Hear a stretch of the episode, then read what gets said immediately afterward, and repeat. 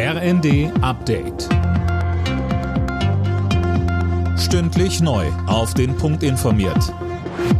Ich bin Daniel Stuckenberg. Guten Abend.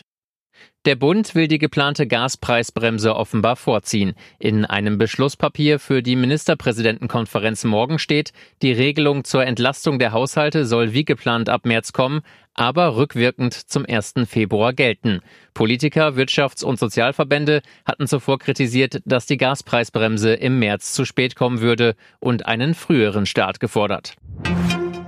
Bei Galeria Karstadt Kaufhof stehen tausende Jobs auf der Kippe. Die Warenhauskette hat erneut Insolvenz in Eigenverantwortung beantragt. Tom Husse, die Gewerkschaft Verdi, stemmt sich gegen die drohende Schließung von Galeria-Filialen. Ja, richtig. Verdi hat angekündigt, um jeden Arbeitsplatz kämpfen zu wollen. Die Gewerkschaft fordert, es muss jetzt zusätzliches Geld in das Unternehmen fließen.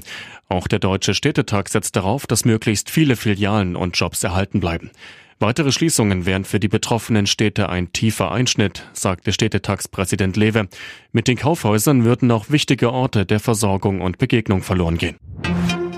Die Fußball-WM in Katar bleibt umstritten. Bei ihrem Besuch im Gastgeberland hat Bundesinnenministerin Faeser angekündigt, dass sie zum Auftaktspiel der deutschen Nationalmannschaft reisen wird. Mit Katars Regierungschef hatte sie über die Menschenrechtslage im Land gesprochen.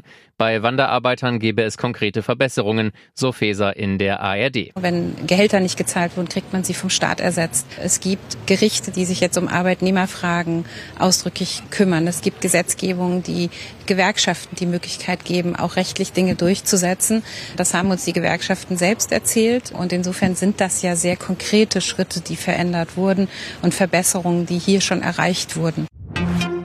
Bayer Leverkusen hat die Fußball-Europa League erreicht. Bayer erreichte am Abend ein torloses Unentschieden gegen Brügge, weil zeitgleich Konkurrent Atletico Madrid mit 1 zu 2 beim FC Porto verlor. Leverkusen beendet seine Champions League-Gruppe damit als Dritter und darf in der Europa League antreten. Alle Nachrichten auf rnd.de